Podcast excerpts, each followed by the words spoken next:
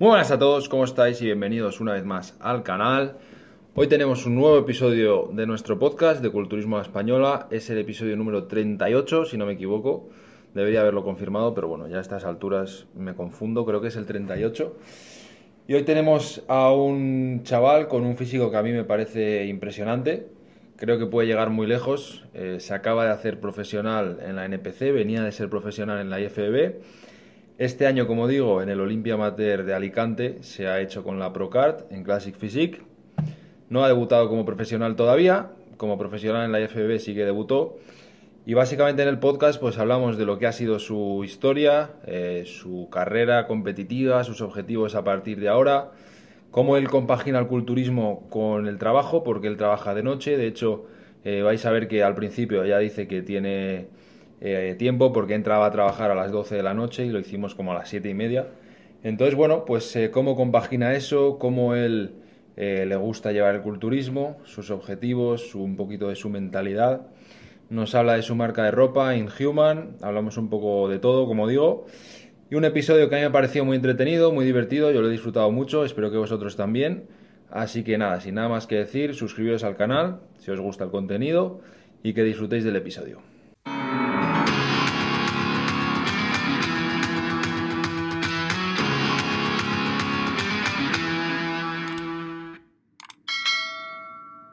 Yo lo primero siempre me gusta agradecer porque estáis todos, bueno, todo el mundo está súper ocupado, pero además siendo culturista, teniendo un trabajo como es tu caso, pues más todavía, además trabajas de noche, que es algo que quiero que hablemos para la gente que no lo sepa. Entonces, darte, darte las gracias por venir, eh, la bienvenida. Es el episodio número 38, 39, ya no tengo ni puta idea. Y nada, vamos a hablar un poco de ti, de tu carrera hasta ahora, de planes, un poquito de, de lo que es tu mentalidad dentro del mundo del culturismo. Y nada, lo dicho, bienvenido, tío. Muchas gracias, tío, por invitarme. Bueno, pues eh, lo primero, para el que no te conozca, eh, te hiciste profesional, si no me equivoco, en el Olimpia de este año, Sí. eh, en la categoría Classic. Mm. Entonces hace poquito, pero bueno, y yo hace, hace meses ya de eso, aunque bueno, no mucho, pero desde entonces, ¿cómo te lo has estado tomando? ¿Estás ahora en volumen? ¿Piensas salir antes del año que viene o qué, qué mentalidad tienes? A ver, eh, yo venía de ser profesional en la IFBB Elite, ¿vale? Ahí tenía un peso, que es el peso de amateur de NPC, ¿vale? Tenía hasta como unos 90 y... No, tenía menos peso, tenía 90 kilos, creo, 90 y pico. Yo me cambié para conseguir la pro de en NPC, ¿vale? ¿Qué pasa? Que para mi altura tienes un peso amateur, son 96 kilos. Al hacerte profesional te dan 6 más, ¿vale? O sea, tendría ahora hasta 102. Para mí sería, es una tontería competir con un peso de amateur contra gente muy grande y muy fuerte, ¿sabes? Entonces decidí descansar, descansé casi todo el verano y hace un mes que empecé volumen, no, ocho semanas ya, ya acabé. Y mi plan es ahora estarme en volumen durante todo el año y en enero ya empezar la preparación para debutar en la primera temporada del año que viene. Y ya que lo has mencionado, porque eras pro en la IFBB y en este canal siempre hemos hablado de eh, cuando se separaron las federaciones, lo que es una versus la otra, en fin. ¿Y tú por qué decidiste hacer ese cambio cuando ya eres profesional allí y tratar de conseguirlo en la NPC? Una por repercusión. ¿vale? No es lo mismo en estos momentos, lo más sonado es en NPC. Otra por motivación también. No estaba muy contento, sinceramente. No me sentía verdaderamente profesional, ¿sabes? Y decidí dar un cambio.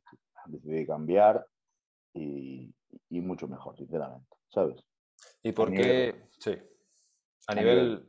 Repercusión, Mm. a nivel, joder, que valoren tu trabajo, ¿sabes? Que tengan un estatus, que te sientas como tienes que sentirte, ¿no? Como un profesional. Sí.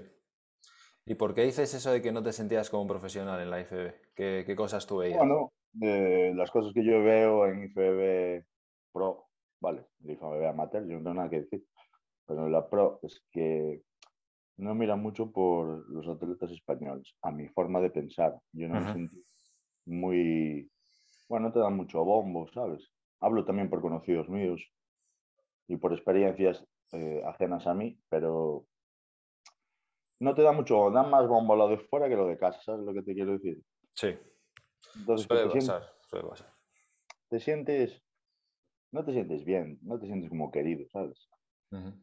Entonces dije yo, no estaba a gusto, no estaba a gusto, yo quería estar con los mejores y dije yo, mira, la liga que cuenta ahora mismo es la NPC, dale, es donde están los mejores.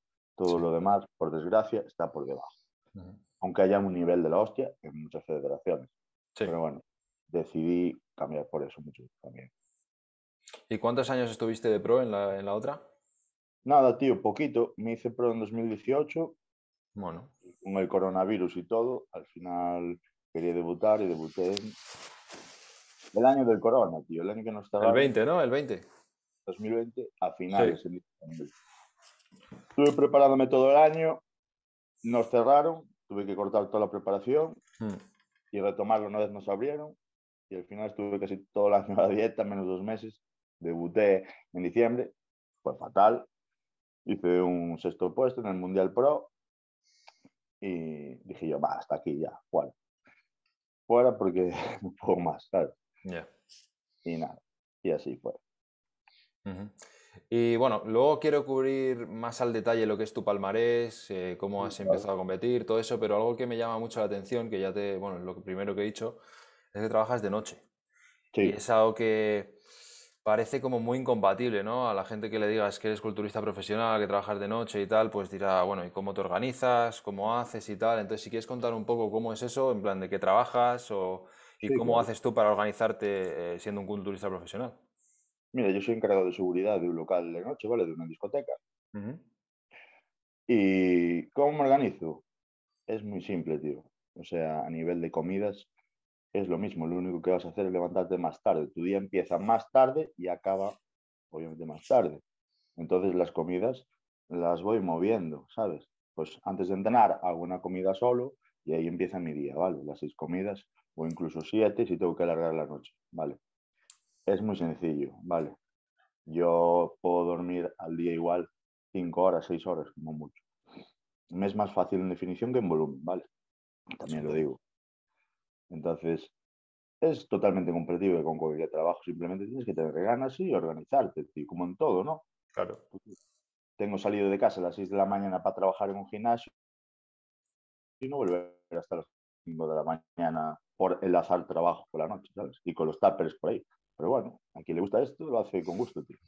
Joder, ¿y cuántos tuppers te llevabas esos días, tío? 20. Yo a todos, me llevaba 6, dos batidos. Joder. Te vas con la Bueno. maleta, con la maleta de viaje, macho. ¿Y Claro. cuántas horas trabajas ahora en el tema este? Ahora solo trabajo 5 horas al día. Mm. Más algún entreno personal que hago igual por el día, pero trabajo poco. Estoy bien, estoy bien. Bueno, puedo joder. descansar por el día, puedo descansar Mm. por el día y, joder, y vivir tranquilo, ¿sabes?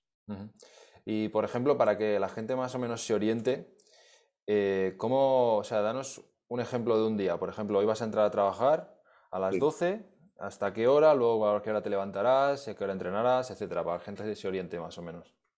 Bueno, mira, entro a trabajar a las 12 de la noche, ¿vale? Me llevo para el trabajo dos comidas, ¿vale?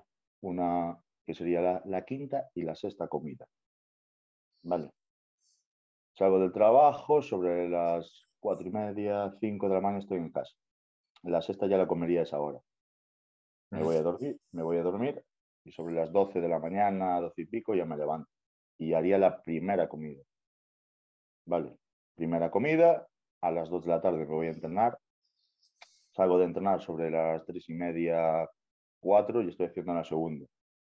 Llego a casa, descanso un poco, dos horitas, dos horitas y media, hago la tercera. Ujú. Vale. Sobre las 10 o así ya como la, la cuarta, que me llevo esas dos para el trabajo. Ujú. Vamos, que no tengo problema, ¿sabes? Claro, sí, sí, cuadra, cuadra. Si al final es un trabajo como otro, simplemente pues que cambia el horario, ¿no? Y hay que organizarlo pues de la mejor manera. Claro, a ver, jode un poco por la recuperación, porque a veces vas al trabajo, estás reventado, te duele todo. Claro. No es un trabajo físico, ¿vale? Yo tengo que estar allí, vigilar, controlar un poquito, te das un paseo, pero estás cansado, no lo recuperas igual, ¿vale? Ya. Pero bueno, es lo que hay, tío.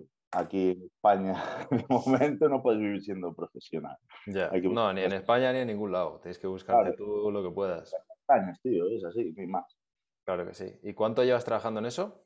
De noche. Uf, llevo trabajando casi desde los. Mira, tengo 29 años. En la noche llevo desde los 25. Pasé por muchos trabajos antes, pero currando de noche desde los 23, 25 años. No, perdón, 22 años. Mm, joder, son años ya. Sí, son años ya.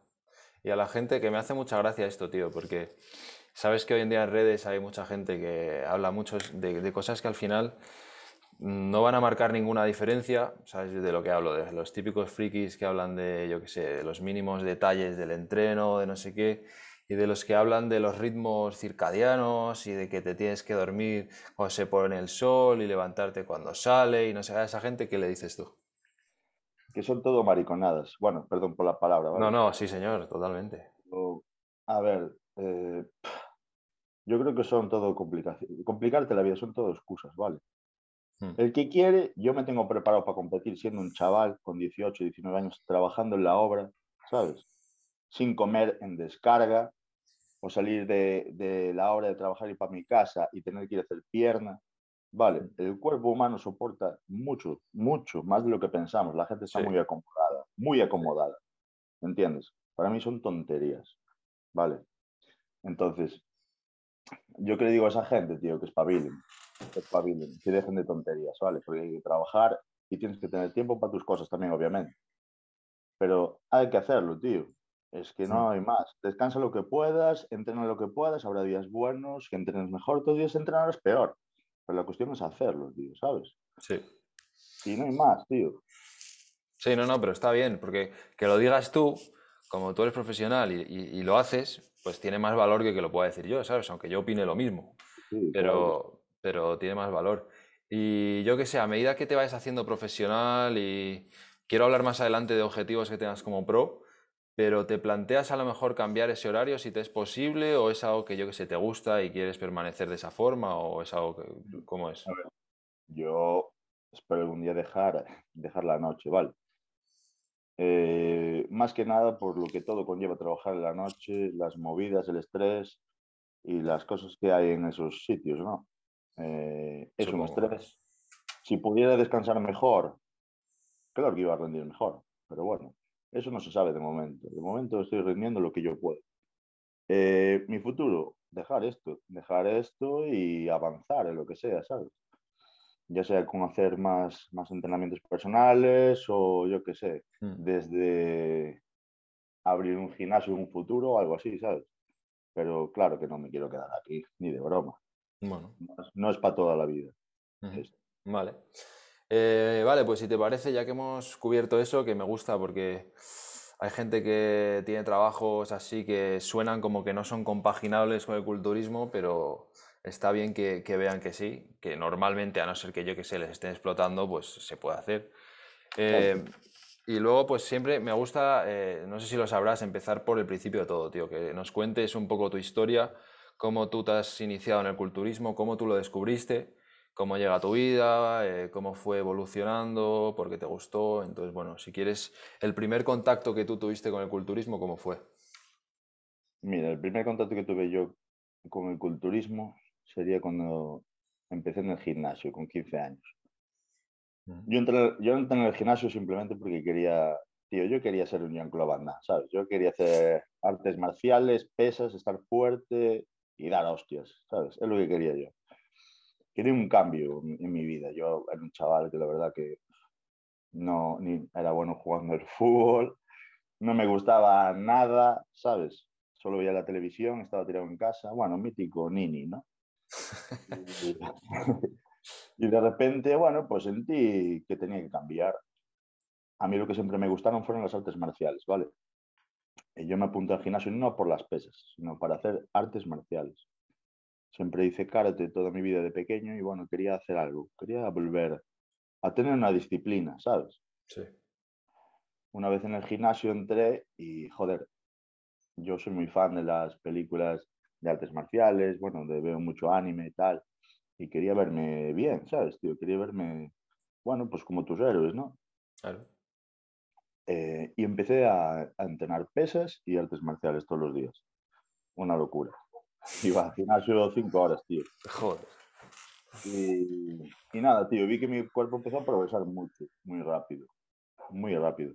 Había algún culturista en mi gimnasio que me decía, joder, chaval, tienes buena genética, ¿por qué no compites? Y yo, ¿qué es eso, tío? ¿Qué es eso de competir? Yo sabía que el culturista era Arnold Schwarzenegger, ¿vale? Era, solo lo conocía él. Claro, normal. De las películas, de todo.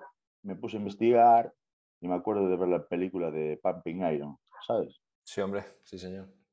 Y, y dije yo, hostia, tal. Justo coincidió esa época con la época de, de CIS, ¿sabes? Uh -huh. Jeff Safe y esta gente. Yo veía los vídeos en YouTube y quedaba así mirando, guau, quiero estar así y tal. sí, sí. Y ahí empecé, tío. Ahí empecé a competir y mi primera competición fue con 18 años en la categoría Hostia, Men hostia. Physique. Qué jovencito, tío. Sí, sí, sí. Joder. Y nada, me ayudó un, un, amigo a competir allí, me dijo que había competido, me dijo, te quiero ayudar, tío, tú puedes. Claro, en mi casa yo comía lo que había, tío. ¿Sabes? En mi casa hay lentejas, se come lentejas. Había tal. Pues, llegué a casa, le dije a mi madre, mamá, quiero competir y tal. Me dice, ¿qué dices? Pero déjate de tonterías, tal. Ponte a estudiar, ¿sabes?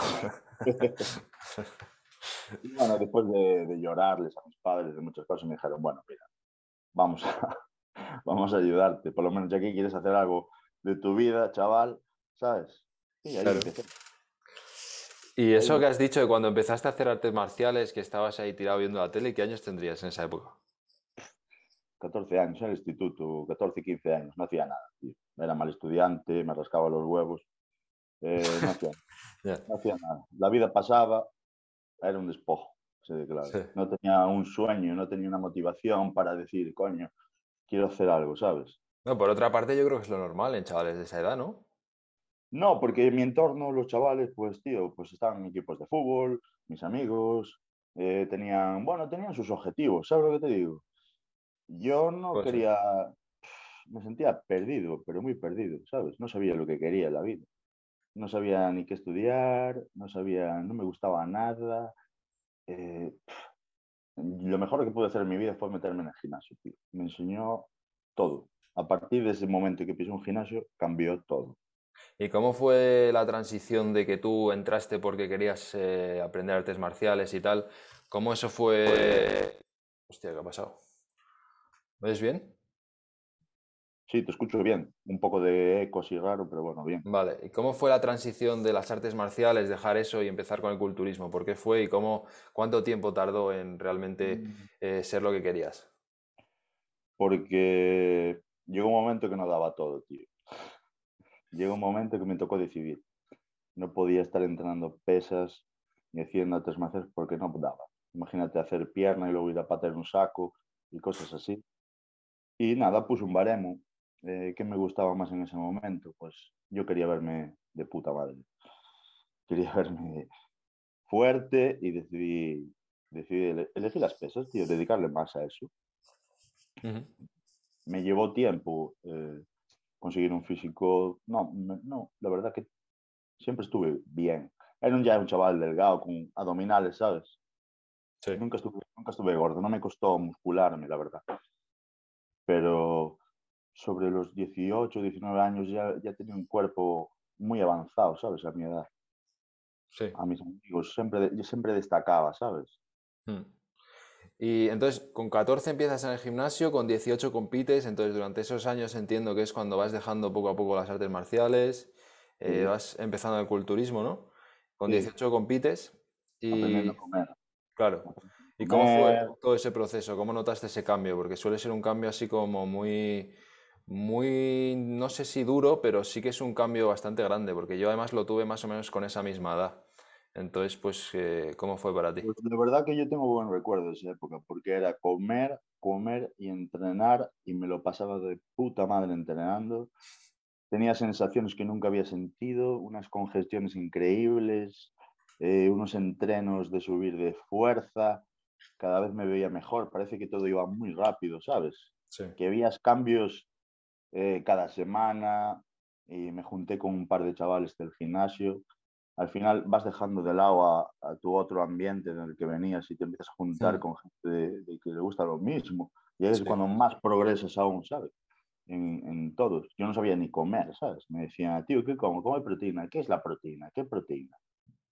Come, tío, pues come, come pollo, come tal, y cual. Ah, vale. Pues yo llegaba a casa y decía, había pollo, comía el triple de pollo, ¿sabes? Claro. Cosas, cosas sí, así. Sí, sí, tal cual, claro. Y la verdad que no hacía una dieta estipulada, comía lo que había, tío. Y me puse fuerte, tío, fuerte. Comía por dos.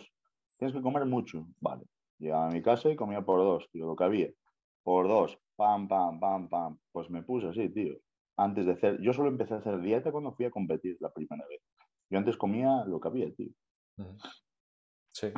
Yo creo que no es mala forma para ir acostumbrándose, ¿no? A entrenar fuerte, a comer más. Aparte de un chaval joven, claro. Eh, tú no puedes empezar de 0 a 100. Hay que ir poco a poco, disfrutando del entreno, de descubrir cosas, ¿sabes? De comer, no, no vivir bajo un plan tan estricto siendo tan joven, ¿sabes? Sino ir adaptándote y poco a poco tú mismo ir pidiéndolo, ¿sabes? Ir exigiéndote más, cada vez más. Sí, exacto. Que salga de ti, que salga de ti, ¿sabes? Mm.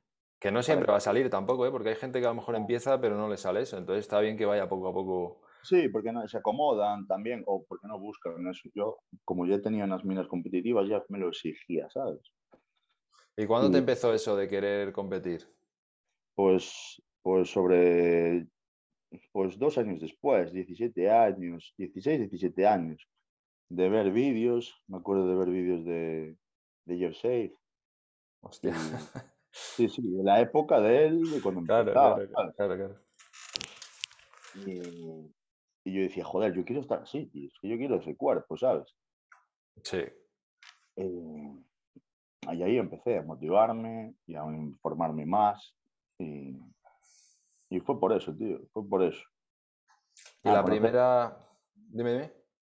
A conocer culturismo, a aprender quién eran los antiguos culturistas, que me gustaban, pero no me llamaba ese físico de aquella. Era muy joven, ¿sabes? Para... Mm. Sí, al principio no entra bien eso. No, eh, tú de chaval pues buscas un físico más, bueno, pues que atraiga a las chicas, ¿no? Un, un fisiquito más estético, algo más, asequible, más asequible, ¿sabes? Mm. Más que lo puedes adquirir antes. Puede ser, sí. Sí. Bueno, es la época adolescente, tío. Mm. Y... Pero es el principio, es el principio. Yo creo que todos empezamos un poco así. Sí, tío. Y nada, ahí fue, tío. Ahí fue. Sobre esa edad decidí ya competir. ¿Y cómo, fue la experiencia de la primera preparación? ¿Ahí sí que ya notaste un cambio importante o tampoco? Sí, fue un cambio muy importante, pero lo pasé muy mal, tío. Hostia. Pero muy mal porque fue la primera preparación. Eh, obviamente yo no tenía ni idea. Yo no sabía ni que podía beber Coca-Cola cero, tío. Estuve cuatro meses bebiendo agua sin comer un chicle, pollo, arroz pasando hambre, porque claro, el desconocimiento, tú te riges a lo del papel. Sí. No tenía ni idea de nada, tío. Y fue una preparación que sufrí muchísimo.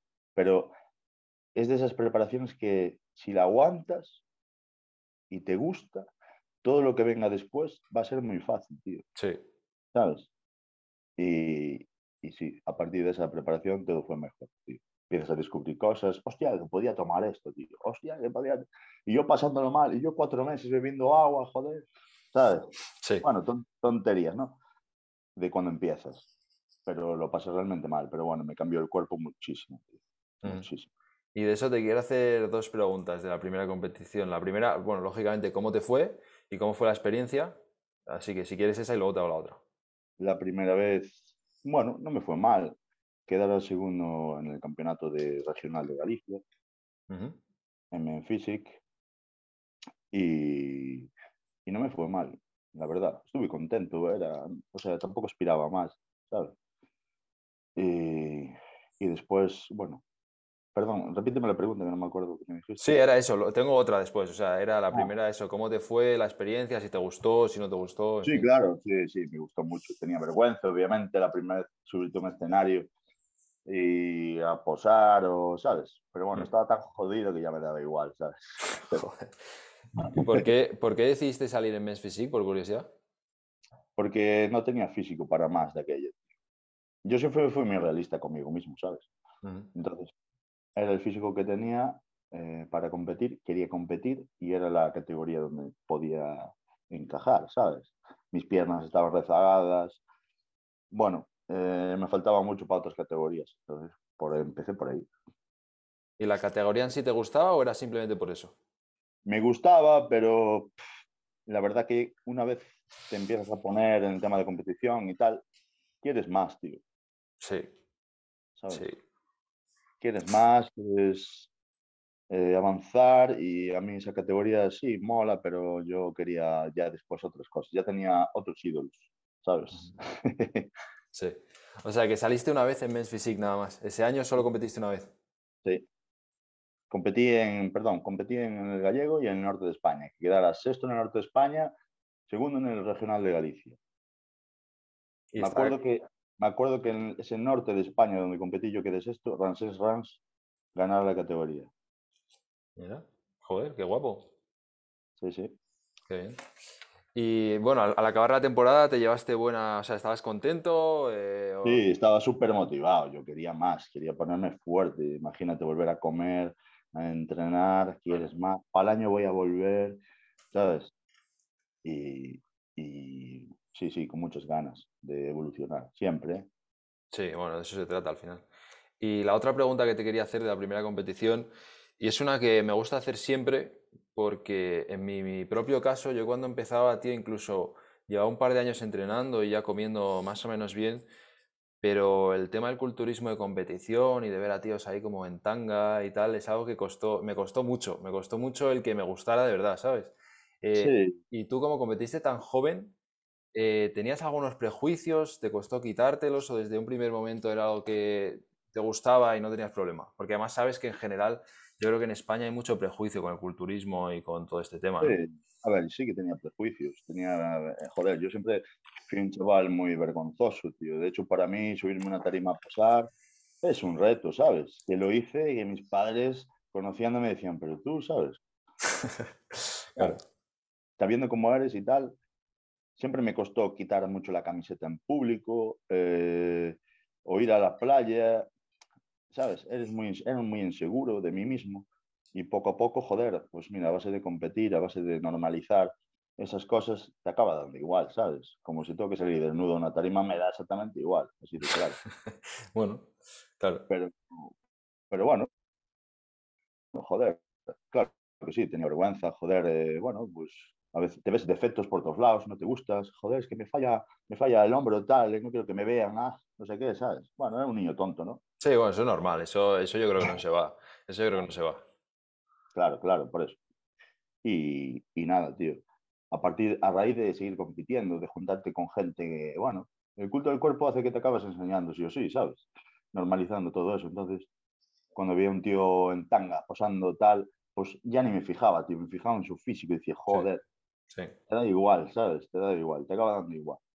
Sí, sí, no, al final te acostumbras como todo, pero yo a veces lo pienso, tío, digo, qué cosa más rara que, me he metido, macho, o sea, pero bueno.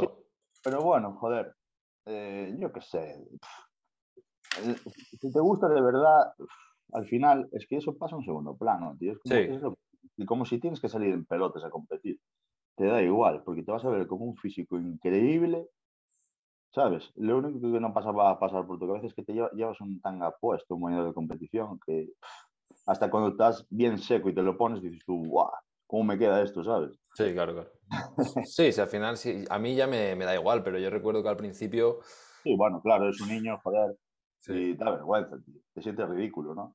Pero bueno, yo la verdad que en ese tema no, nunca, nunca me pasó por la cabeza. Ya venía de competir de otras categorías en física y tal, y ya lo ves más normal de ver a compañeros compitiendo en esas categorías, ¿sabes? Sí. Normal. Y luego a partir de, ese primer año, de dos campeonatos en Men's Physique, ¿cómo te fue al año siguiente? Porque imagino que saliste al año siguiente, ¿o cómo fue? Sí, al año siguiente fui a Classic. ¿Al año siguiente? No, dejé un año por medio, sí. Dejé un año por medio preparándome para clase. Lo que viene siendo talla peso, vamos. Sí. Eh, ahí conocí a mi preparador que llevo con él toda la vida. que se llama Carlos Blanco, y fue el que me transformó. O sea, Sí, me enseñó a hacer sentadillas, me enseñó a entrenar, me enseñó a... Ya entrenaba día a día con él. ¿Sabes? Imagínate para un niño Claro. entrenar con un tío que admiras o un culturista día a día. mm, Pues los mejores entrenamientos de tu vida, tío, donde vas más a aprender, ¿sabes? Y, y ahí fue donde pegué un cambio grande, porque hice un volumen de comer como tenía que comer, de entrenar como tenía que entrenar y muté. Ahí muté. Ya para el año siguiente que competiste, o sea, dejaste un año y medio y ya el año siguiente que volviste a competir ya era completamente distinto el físico. Sí, totalmente diferente, ¿vale? Totalmente diferente. Y ahí empecé en- otra vez en el campeonato gallego, en el regional, y ahí gané en clase. Fui al norte de España, esto fue en 2015, creo. 2014, 2015. Eh, gané el norte de España también, ese año. Fui al de España y quedara sexto. Y ya parar ahí, creo. Fui uno más, creo que fui al Muscle Power, que es un campeonato, un Open de País Vasco. Ahí ya nada, ya no me clasificara. Pero bueno, fue una buena temporada para mí. Joder, Venía de ganar el regional de Galicia, el norte, tío. ¿Sabes? Ya había subido unos escalones ya. Ujú. Ahí también ya centré otro año más de parón y competir. O sea, vale, otra vez. ¿Y cómo notaste que te fue cambiando el tema de los objetivos, tío? Porque la primera vez has dicho que salías un poco, o sea, sin ningún tipo de pretensión y tal, pero luego conoces a Carlos y me imagino que al ver, y además dejar tanto tiempo entre competiciones y al ver que estabas cambiando tanto, eh, me imagino que te lo empezabas a tomar, no sé si más en serio, pero empezabas a ver a lo mejor que podías llegar más lejos que antes, ¿no? Sí, la, la disciplina la empecé a encontrar cuando conocí a Carlos, ¿sabes? Cuando empecé a saber lo que era la competición de verdad. O sea, un culturista de verdad ya, ¿sabes? Ya, Sí. no, era ya no valía comer en volumen cualquier cosa. Ya tenías una dieta estipulada. Ya eran entrenamientos que demandaban un esfuerzo que te jodía la semana, tío, Sí. ¿sabes? Que salía, Sí. eran vomi- vomitonas semanales el día de piernas. tío. Así de claro te lo digo. Cada semana el día de pierna vomitar. Era otro nivel, tío. Había subido un nivel más. Era lo que yo quería, ¿sabes? Y, y joder, era exigirte más, un cambio radical, tío. Un cambio radical y querer más, ¿sabes? A mí Carlos siempre me dijo, eh, empezar abajo y subir para arriba. O sea, yo quería ser campeón de Galicia y fui al norte de España. Del norte de España gané y fui al de España, ¿sabes? Siempre paso a paso, paso Sí. a paso.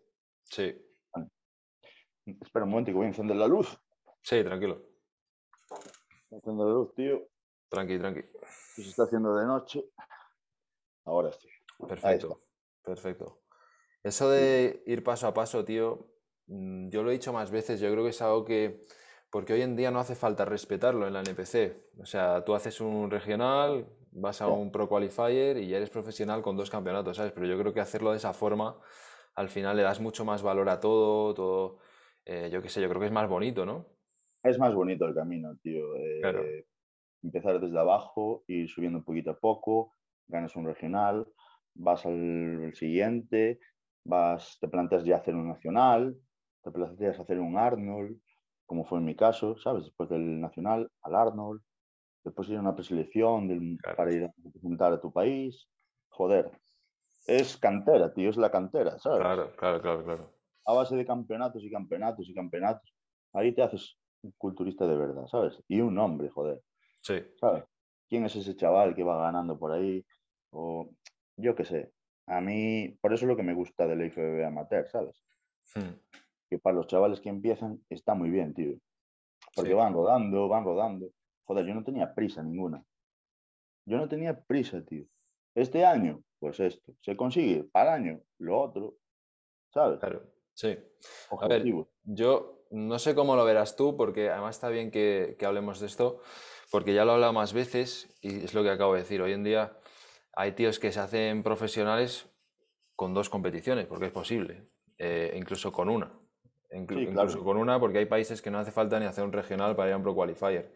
Eh, y yo creo, tío, que al final puedes tener el carne pro y tal, pero joder, te has subido dos veces a un escenario o una vez a un escenario, o sea, no puedes tener eh, la experiencia, o sea, todo el bagaje que puedas tener tú, que has, te has pateado España, que has ido a no sé dónde, que has competido no sé cuántas veces, o sea, ¿cuánto más crees que sabes tú eh, o, de, cuánta más experiencia crees que tienes tú que un tío que ha competido dos veces?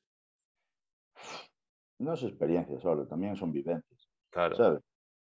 Eh, joder, compartir, conocer. Eh, joder, es que es, llegar y besar el santo. Bueno, hay algunos elegidos, no todo el mundo. En el caso de Joan mismo. También. Fue llegar y besar el santo, pero es que ese chaval es uno, es uno en, España, no hay más como él, no hay más. ¿Se lo merece? Hostia, claro, tío, pero joder, eh, mola estar en la cantera, hacer campeonatos, ir luchando, tal. Mola mucho, tío. Esto es como pasarse el juego eh, en una fase, ¿sabes? Sí. En alta burros, tío. A mí me mola mirar para atrás y decir, joder, mira todas las peleas que tengo ahí atrás, ¿sabes? Claro. Y, cagadas, obviamente. Pero bueno. Claro, pero es al final es experiencia, de las cagadas aprendes. Eh, y, es, pues eso, tío, es rodaje que vas cogiendo y como profesional pues ya tienes mucho más eh, conocimiento, ¿no? Sí, claro, tío, conocimiento a la hora de posar, tranquilidad. Claro. Escenario, bueno, eh, otro físico también, porque se te ve más maduro y tal, ¿sabes? Pero bueno, no sé, yo esta vez también me hice profesional en dos competiciones. Sí, pero no es lo mismo, no es lo mismo. Ya, pero bueno, yo empezaba de cero también. Ya. Aunque no, aunque no fuera así, ¿sabes? Sí. Aunque no fuera así. Sí. Pero, joder, me gusta más que los chavales empiecen peleando, tío. En categorías, en... Pero bueno, joder, está ahí y bueno, es una opción más. Que poca, gente, lo, poca gente lo consigue. Poca gente lo consigue, y los que lo consiguen son los buenos, de verdad. O sea que tampoco es tan asequible, ¿sabes lo que te digo? Sí, sí, pero bueno, luego puede pasar y que pasa mucho. Es una flauta, sí, claro. Sí, o sea, pasa una flauta, pero luego, luego eh, porque pasas de ser bueno en amateur a en profesional ser un pringao o ser un matado. Entonces, ese es el problema, ese es el problema principal que yo le veo, tío, que un chaval que, no, que no ha quedado último en un campeonato, que no ha quedado sexto, que no ha quedado séptimo, llega, gana, gana otra vez, le dan la Procar, va a un evento profesional y queda último, y se viene abajo, ¿sabes? No tiene esa experiencia, no tiene Se acabó su carrera. Claro, claro. Coger, una tarjeta profesional, tú te estás arriesgando a, lapidar tu carrera o a, seguir, ¿sabes? Eh, las tarjetas no son para todo el mundo. Yo, sinceramente, tío, yo me cambié porque yo ya en IFB, como quien dice, ya me lo había recorrido todo, ¿sabes? Entonces dije yo, a mí ya me da igual, pero bueno, por un chaval que empieza es una putada, tío porque como no avances en pro o no tengas un físico verdaderamente profesional, olvídate, se te acabó. Sí. Se te acabó, tío. Por eso la gente tiene mucho deseo de, esa tarjeta, ¿no? De cogerla, tal. Pero hay, a veces hay que pensar, hostia, voy a ser competitivo. Claro. Y ya no solo eso, tío, sino los recuerdos que tú te llevas de la competición, ¿sabes? Un chaval que a lo mejor, lo que decimos, va después de hacerse pro el primer día, compite una vez en pro, le va como el culo, no vuelve a competir, es como si no hubiera competido, tío. O sea, se lleva un recuerdo. En cambio, tú te llevas, si no vuelves a competir, te llevas ya muchísimos recuerdos, años, temporadas, no sé qué. Ya, yo tengo campeonatos ahí de llorar, de, abrazarme, de abrazarme a mi preparador, de, o de cruzarme el charco, tío, de competir en México, fui a competir a México. Claro, claro. De, representar a tu país en un mundial, un campeonato del mundo. Yo era, yo estaba flipando allí, yo con el chándal de España, yo flipando, yo mi madre, ¿sabes? O ir a un Arnold, cuando gané un Arnold la primera vez, llorando, guau. Son momentos indescriptibles, la verdad. Es una pena, pero bueno, hoy en día es así, no sé. No, si no es por criticar, simplemente es por nada, es, interesante porque es... Es una putada para los chavales, pero bueno, de momento tienen las dos opciones. De mm. momento tú puedes ir a IFB amateur y después ir a NPC cuando tengas un poquito de nivel o quieras aspirar a algo más. Pero bueno, tío, yo a todo el mundo, los chavales que empiezan, les recomiendo ir al IFB amateur porque tienen más campeonatos, son bonitos, joder. Y oye, están bien, joder. Después ellos deciden. Claro. Pero lo, lo bonito está ahí, en la cantera, tío. Sí. Bueno, y volvemos a lo que estábamos, que es tu palmarés. Eh, estábamos ya en la segunda temporada, que ganaste ahí varios, eh, y luego dejaste otro año entre medias antes de volver a competir, ¿no? Sí. Dejé 2016 y volví en 2017. ¿Y el 2017 cómo fue? 2017 salí otra vez en el gallego, pero esta vez en culturismo. No, no. Quedara, segundo en el gallego, en culturismo. Luego fui al norte de España en culturismo y lo gané. Lo gané en el norte de España. Después fuera al campeonato de España, ya. Recuerdas que en 2015 salí y quedé en sexto puesto, pues en 2017 quedé en segundo puesto. En primer puesto quedara Jesús Sendra, que es pro y FB Pro ahora. Sí, sé quién es. Sí, sí, sí este fin de semana en, Hungría. Sí, de hecho, no debería decirlo, pero igual es el de la semana ah. que viene. sí. Pues, pues, sí, tío. Ahí lo conocí, un tío de puta madre, y fue el que ganó el Campeonato de España de ese año. Yo quedé el segundo. Ahí acabé mi temporada. Ahí acabé mi temporada, tío. Y en 2018 volví otra vez. Y ahí fue cuando fue el, el boom. 2018. 2018 ya volví, competí en el Pedro J. Villa, que es un Open nacional, lo gané. Competí en el Arnold Classic, lo gané. Joder. Fui a, la preselección, eh, la pasé, quedé campeón absoluto de España ese año. Fui al Mundial, quedé tercero. Después me fui a, a México, a una Diamond Cup, que es donde daban los carnes profesionales, ¿sabes? Sí, Bueno, allí en Cancún gané las dos categorías y ya me dice profesional. Joder, chaval. 18. Vaya temporada, ¿no? Sí, esa temporada fue la mejor, tío. Y sufrí muchísimo también, pero fueron seis meses de preparación. Estaba hasta los cojones. Pero bueno, estuvo bien, tío. Fue, fue chulo. ¿Y por qué? Porque todos los años antes de esa habías dejado entre temporadas un año entero para volumen y tal. ¿Por qué ese año no lo dejaste? Porque ya estaba casi en el peso, ¿sabes? Ya casi no tenía margen. Entonces, ¿para qué hacer un año más y luego después no entras en el peso, ¿sabes? Y por eso competí ya el año siguiente. Y aparte al acabar en la primera temporada, que acaba sobre junio, tienes después casi todo el año para estar en volumen, ¿sabes? Sí, Y salí el año que viene, el año que viene salí en la segunda temporada, o sea que fue como un año en realidad, ¿sabes? Sí. Porque empezó sobre septiembre, empezó. Claro.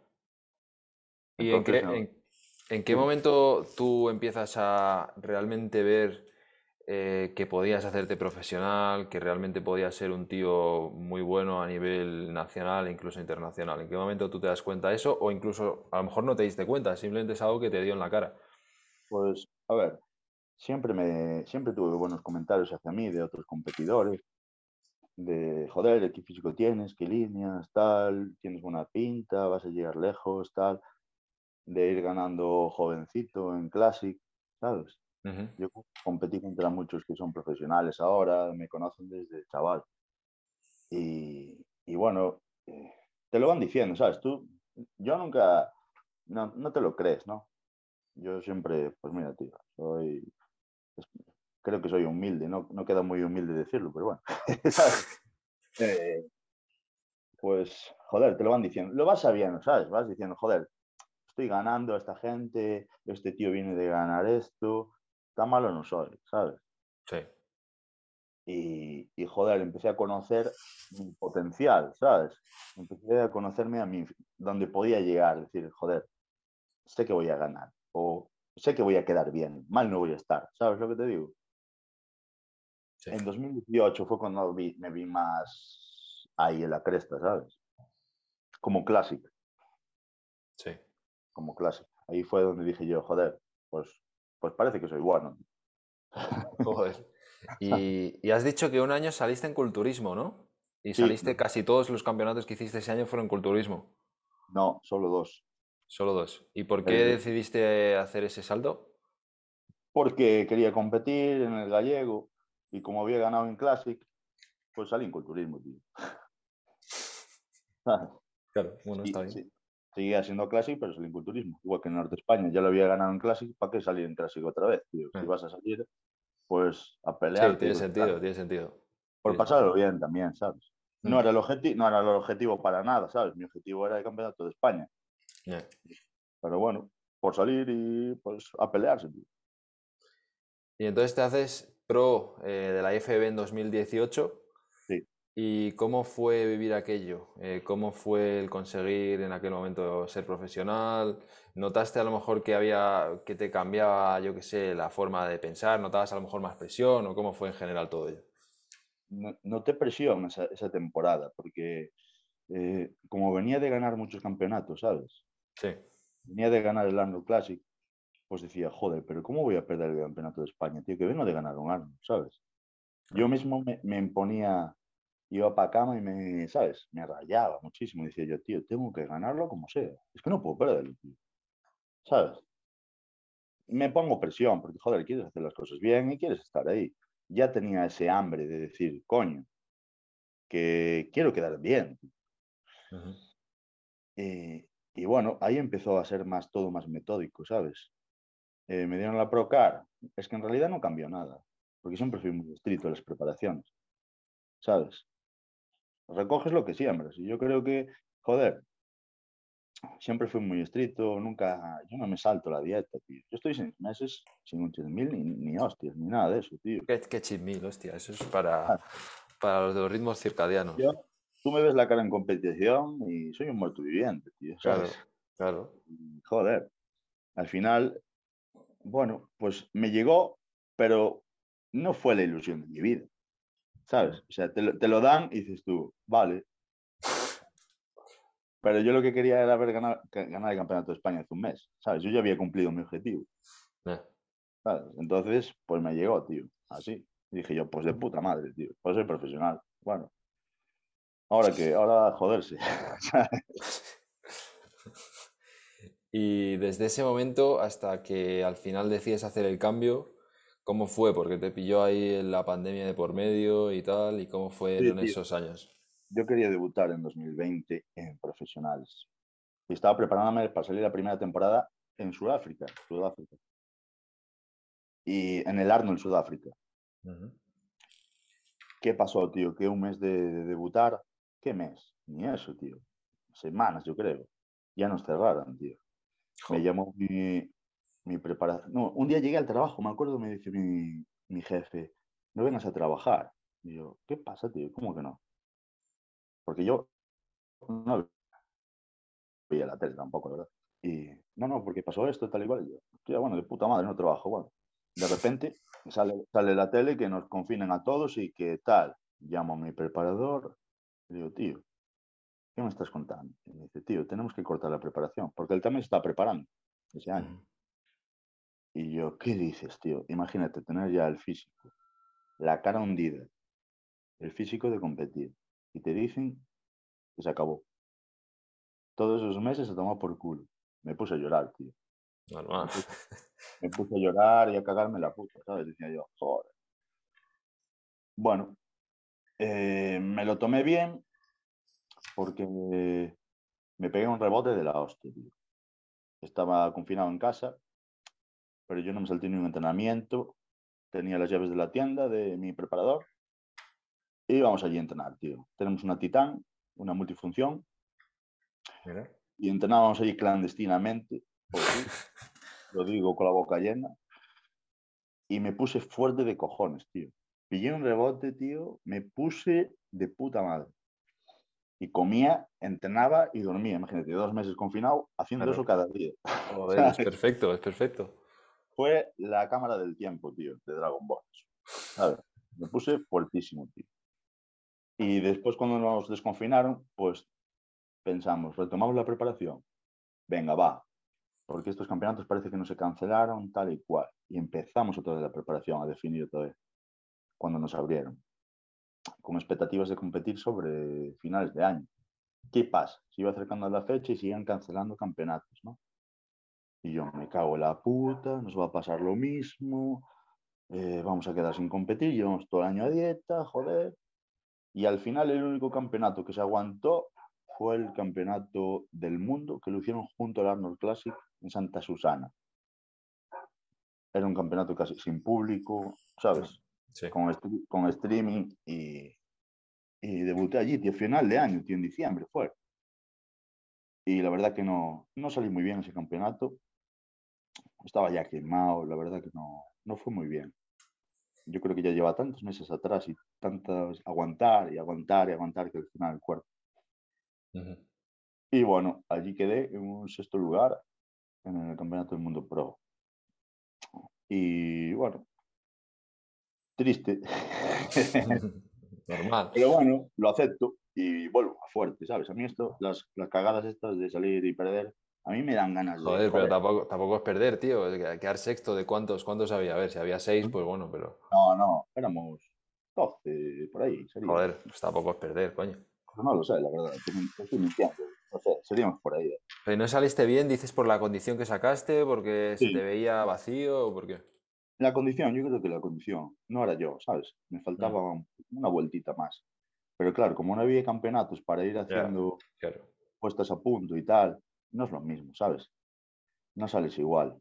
Yo en cada campeonato siempre sales un poquito mejor o con una vuelta de rosca más.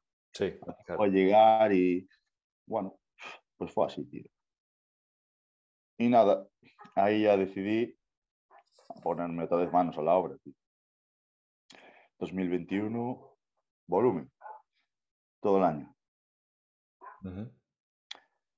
Y decidí el cambio, tío, porque vi que todos mis compañeros estaban pasando también a la NPC, estaban todos contentos, veía que, joder, la gente era de lo que hablaba, tío, de NPC, tío, NPC, NPC, NPC, NPC. Yo soy consciente, tío, de que yo no voy a ser un, yo no voy a ganar el Olimpia, tío, y lo sé, pero, joder, ¿por qué no? Meterme ahí, intentar ahí, yo qué sé, tío, aunque sea ir a saludar allí, ¿sabes? Eso sí, tío. Entonces dije yo, va, pues me cambio en NPC, a tomar por el culo.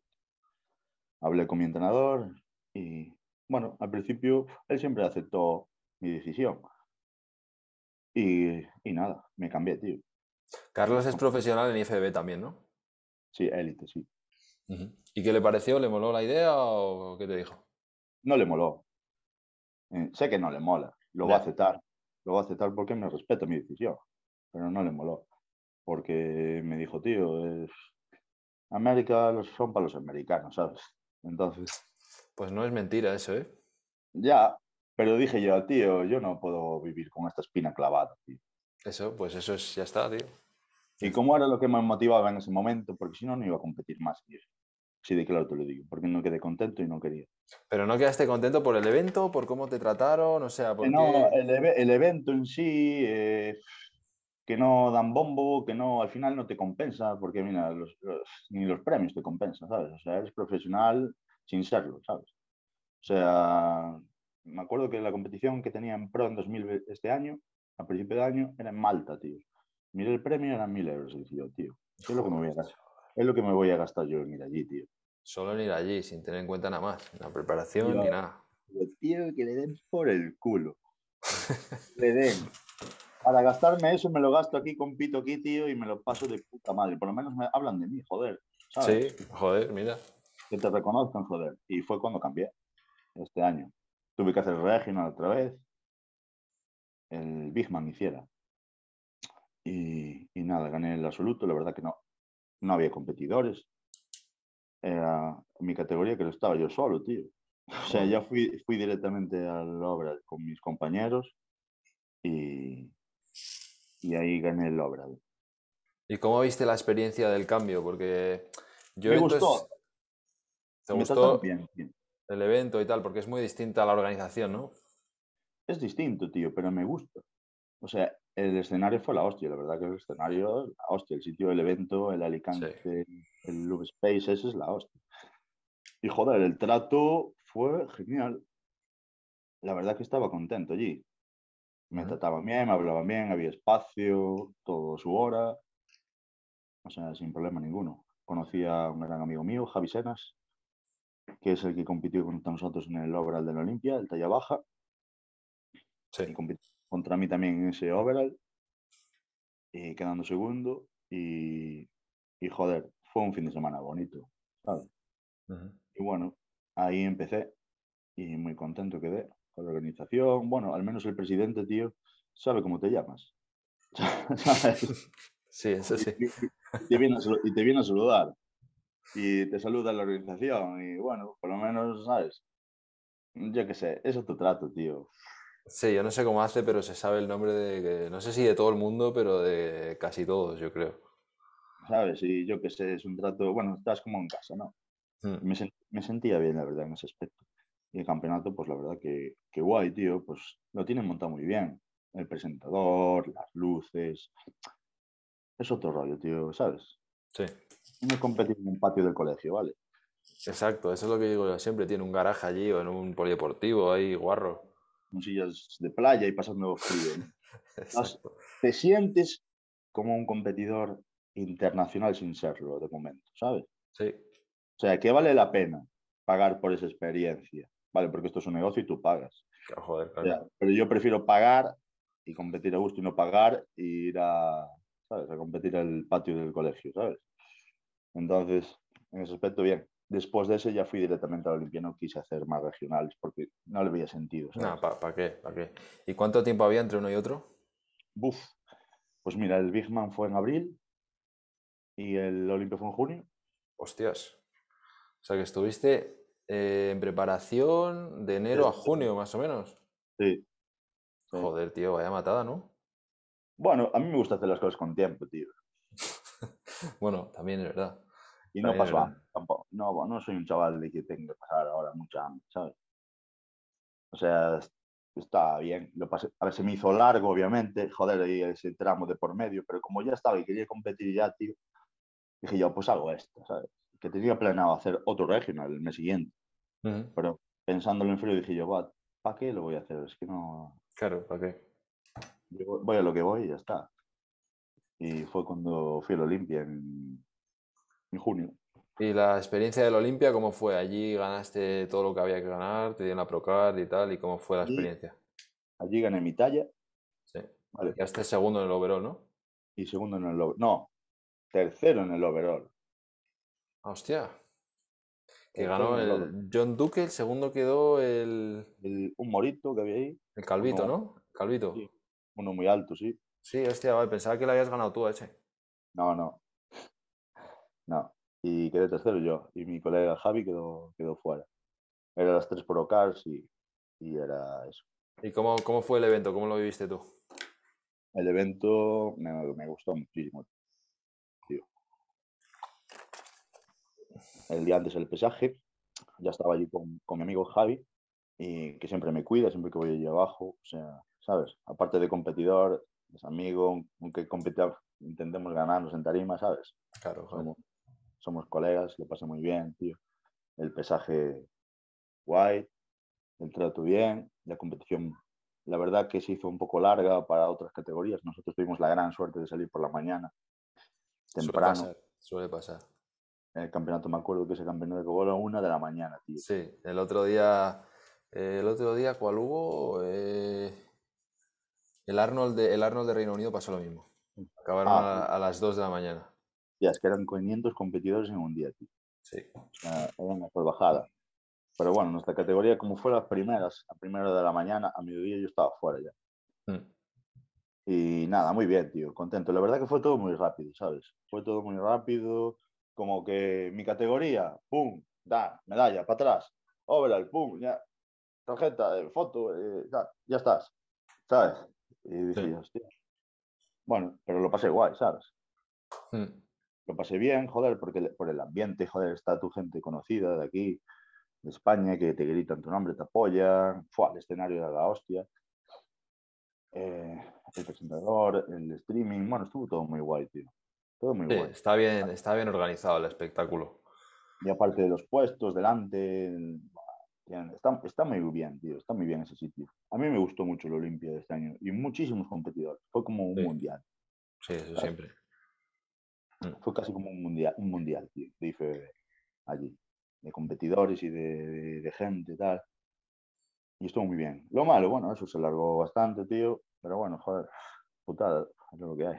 Ya, sí, bueno, putada para ti por lo menos ya estaba fuera, pero... A los demás. Sí, exacto. Y, y bueno, hemos cubierto un poquito, bueno, toda tu carrera competitiva hasta ahora. Ahora pues te acabas de hacer pro. em, y yo te quiero preguntar, ¿qué planes tienes como pro y qué objetivos tienes? Que parece lo mismo, pero realmente no es lo mismo. No es lo mismo. Eh, mis planes ahora mismo es debutar para el año que viene y ver, verme. ¿Cómo verme? Verme entre ellos, tío. Verme Claro. cómo se me ve, qué tamaño tengo. Tengo físico de pro, eh, qué- ¿sabes? Sin aspiraciones de nada, ¿vale? Así de claro. Sin aspiraciones a clasificar a Olimpia ni a nada. A verme, a rodar, a pelear entre ellos. A ver qué pasa, tío. ¿Sabes? A ver qué pasa. Yo tengo claro que voy a salir en mi mejor forma que pueda. Pero eso que me falta mucho, joder. Son gente de 102 kilos, los de mi altura, ¿sabes? Sí. Y los más altos no te digo. Estuve hace unas semanas en Barcelona entrenando con, con Jesús, el pro, IFB Pro. Y tío, está pesando, estaba pesando 110 kilos, seco, trillado hasta, la, hasta el alma. Mm. ¿sabes? Yo ahora mismo estoy pesando 108 kilos y estoy medianamente gordo, ¿sabes? Digo yo, eh, hay, mucho, hay mucho nivel. Sí, Hay que sí, hay hay muchísimo. nivel. Yo compito para el año porque no me voy a esperar. Yo necesito competir. Yo no puedo esperar un año entero porque es demasiado para mí. Ya, ya no aguanto ni comiendo un año entero, ni de broma. Ya. Y por eso intentar rodar, tío, todo el año. Competir en varias competiciones y coger experiencia como profesional. Y a ver cómo se me ve, a ver qué pasa. Y has dicho antes que como amateur tenías el techo de 96 kilos, ahora tienes eh, 102, ¿no? 102. ¿Y sí. cómo crees que vas a salir el año que viene? ¿En qué peso más o menos? ¿Cómo dirías? Ojalá salir cerca de los 100 kilos, pero no lo creo. No lo creo porque piensa que llevo en volumen ocho semanas. Vale. Es una mierda, tío. Vengo de descansar después de competir porque lo necesitaba. Son muchos meses de preparación y tengo que descansar, tengo que resetear el cuerpo, ¿vale? Mm. Y aún me queda otro volumen más. Pero bueno, si salgo 98, 99, ya me doy con un canto de. ¿En qué, más o menos sobre qué meses piensas salir o no tienes ni idea todavía? Sí, eh, me molaba debutar en el en Pro. ¿Cuándo fue el Pro? Creo que son finales de junio. ¿El Empro? Sí, Sí, por ahí, finales de junio, julio, por ahí, principio de Sí. julio, por ahí. y después ir a Estoril. Sí, es todo, es todo seguido, esos todos son seguidos, sí. Claro, hacer esos. Después tengo pensado también parar y seguir la segunda temporada por aquí en España, ¿eh? pues el, el Europa Pro Claro. o ir a Rumanía. Hacer, ir rodando un poquito, ¿sabes? ¿Y crees que, crees que te va a dar tiempo a, llegar a- a salir en 100 kilos saliendo en julio? No, Y si esperas hasta, y lo digo yo como gilipollez que digo yo, ¿sabes? No, no es una sugerencia, pero vamos. Y si te esperas hasta los de la segunda temporada, al Europa Pro, a Rumanía, a Praga, a todos esos, ¿sabes qué pasa? Que mi estómago no me lo va a permitir. eh, O sea, yo ahora mismo estoy, yo como mucho, ¿vale? Tío? Yo tengo un metabolismo rápido y para mí estar en volumen, comiendo todo lo que tengo que comer, es un puto sufrimiento. no, ya, dímelo a mí, yo tengo una puta hernia de hiato, o sea que estoy hasta los cojones de, de la comida, tío. Y, y lo que me sienta muy bien a mí son esos rebotes post competición. Claro. Y mi, mi plan es ir jugando durante el año con esos rebotes, ¿sabes? Ir jugando, Sí, estar en eso, es- eso está forma. bueno. comer un mes, eh, bajar, apretarte, volver a rebotar. Sé que mejoro con eso, sé que me sientan bien. Entonces, ese va a ser mi jugada ¿sabes? Ujú. Y nada, salir con el peso que salga, espero por lo menos pillar dos kilos más, tío. Sí, joder. Eso sí. Espero, tío. Espero, joder. Yo Sí, siempre fui, fui a más. Ahora estamos en niveles que ya, bueno, pues implica mucha más farmacología, más cositas que, bueno, son pasos más que a ver cómo reacciona el cuerpo, tío. Sí. Sí, no, cada vez va quedando más difícil, claro, eso, es- eso está claro. Claro, cada vez vas llegando al techo, a tu techo físico. Sí. Y entonces, a ver, no sé. Es todo hilar fino ahora, ahora no sé. Mi plan es ese. En el peso que salga, saldré. Ojalá salir en 98, 99, yo con eso ya contento, tío. Y a partir de ahí, todo lo que venga, bienvenido sea. Bueno, a ver, eh, vale, me queda poquito, ¿eh? Me queda, simplemente quiero cubrir un poquito eh, tu manera de, bueno, tu filosofía de culturismo, en definitiva, tu manera de comer, tu manera de entrenar, si quieres compartir un poco. bueno, está claro que tienes un preparador, pero fuera de eso, tus preferencias a la hora de programar una dieta o un entreno, en fin, ¿cómo te gusta a ti llevarlo todo? Yo no me rayo ni un pelo. Vale, yo voy a lo básico, siempre, de siempre. Vale, yo no uso sales del Himalaya y cola de unicornio, ¿vale? Yo como pollo y arroz y voy a lo fácil, ¿sabes? Volumen como bocadillos, batidos, yogures y cereales. Sí. Vale, en competición sí que es mucho más estricto, ¿vale? No nos salimos del pollo, arroz, crema de arroz, claras, pescado, verduras, tortas, ya está. Vale. Sí. Mi alimentación, una alimentación mía en definición, que es donde más te puedo explicar, porque ahora en volumen como de todo, ¿vale? Si tengo que ir al Burger King, voy al Burger King. Si tengo que comer cereales con proteína, lo voy a comer. No me voy a poner gordo, tío, me viene bien. ¿Pero te lo programa Carlos o eso vas viendo tú? Sí, a ver, Carlos me lo programa y yo hago lo que me sale de los huevos. voy, comiendo, voy comiendo, tío, voy comiendo. Sé que tengo que comer es que no tengo límite de carbohidratos, como decirlo, ¿sabes? Sé que tengo que comer más de 130 por lo menos, tío, ¿sabes? De, carbohidratos por comida y es... es ¿Más, de, ¿Más de 130 por comida? Sí. Hostias. ¿Y hace 7? Hago 6 ahora. Hostias, no es poco, ¿eh? Es mucho, tío. Y tengo comido más, solo que ahora no como así porque no quiero joderme, tío. Estoy en, estoy en el limbo ahora mismo, ¿sabes? Sé que si subo la comida, la cago. Entonces... Por eso ya te digo que comerme una hamburguesa de merienda con patatas y tal no me va a afectar. No, ya imagino. De hecho, igual te quedas por debajo. Claro, por eso. Entonces, ya ves. A la hora de definición sí que es muy estricto, ¿vale? Nosotros cuando empezamos una preparación no nos salimos de esos alimentos, ¿vale? Mi desayuno son unas claras con crema de arroz, sin sabor, ¿sabes? La neutra, de bebé de esa. Sí, la tomo yo también. Le pongo un bolero, si eso, medio bolero un poco de edulcorante y después es pollo, tortas, pescado, tortas, brócoli, así durante meses. Hmm. Sí que está todo inventado.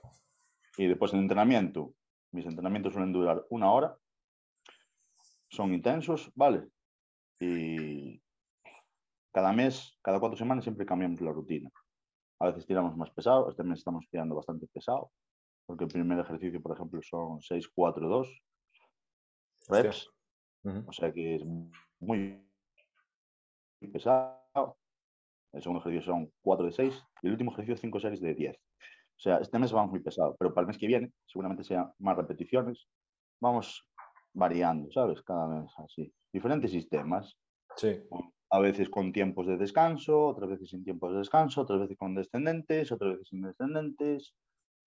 Lo básico de toda la vida, ¿vale? Yo no entreno torso-pierna, ¿vale? El lunes hago espalda, martes pierna, eh, pecho, bíceps con hombro, femoral y tríceps con un poco más de hombro.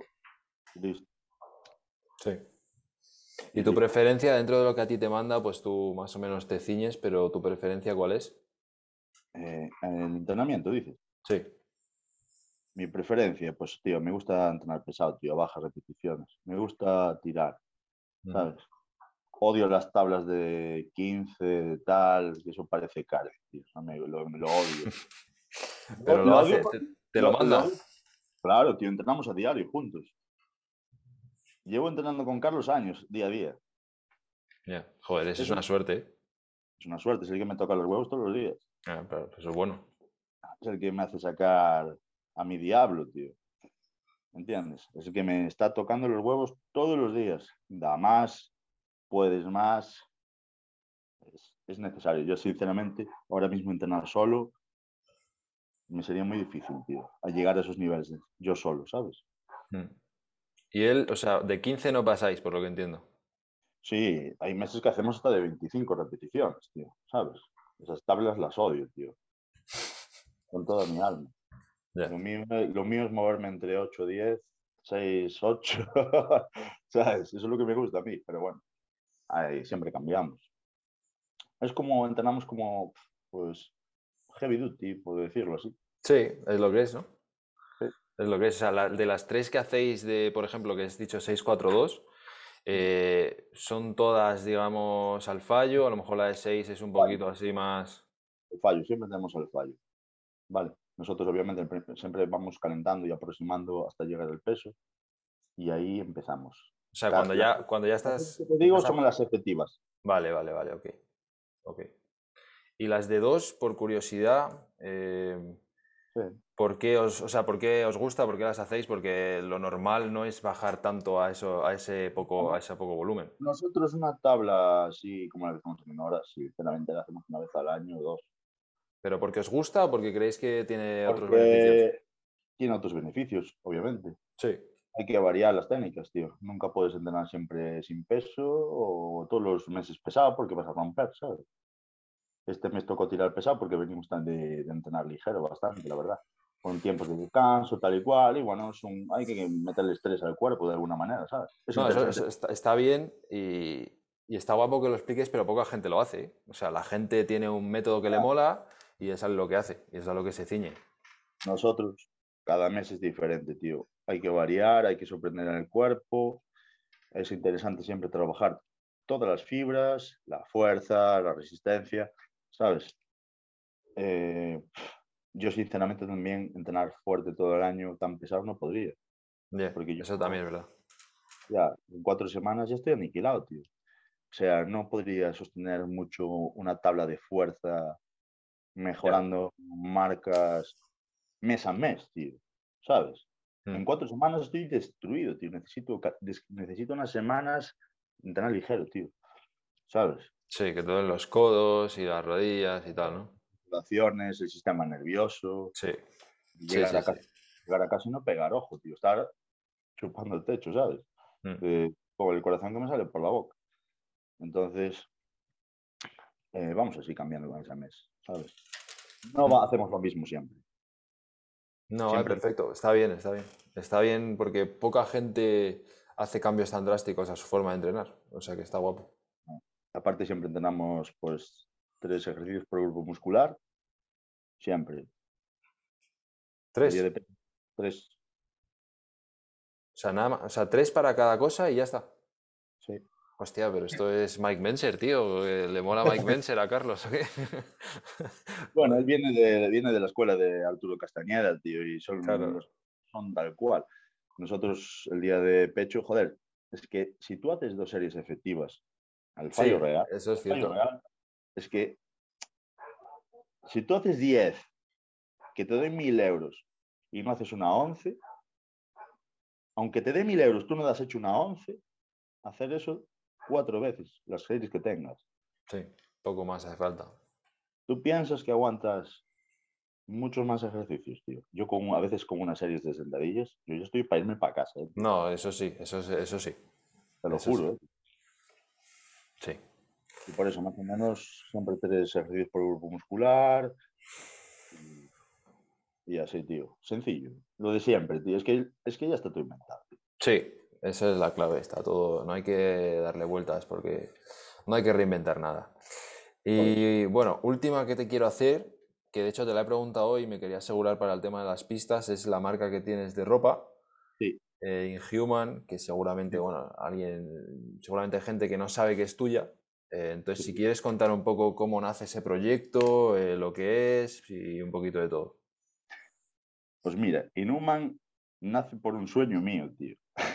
Ahora te lo explico. Mira, un amigo mío es, ilustrador, ¿vale? Trabaja haciendo dibujos a famosos, a, encargos, incluso hace trabajos para youtubers y, y estas cosas.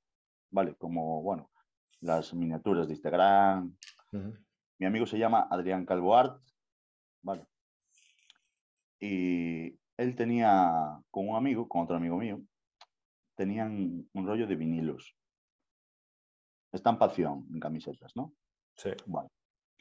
Yo un día, pues le dije que quería hacerme una camiseta para mí, para entrenar, ¿no? Para el día de pierna, tal, que solo la tuviera yo, algo personal para mí.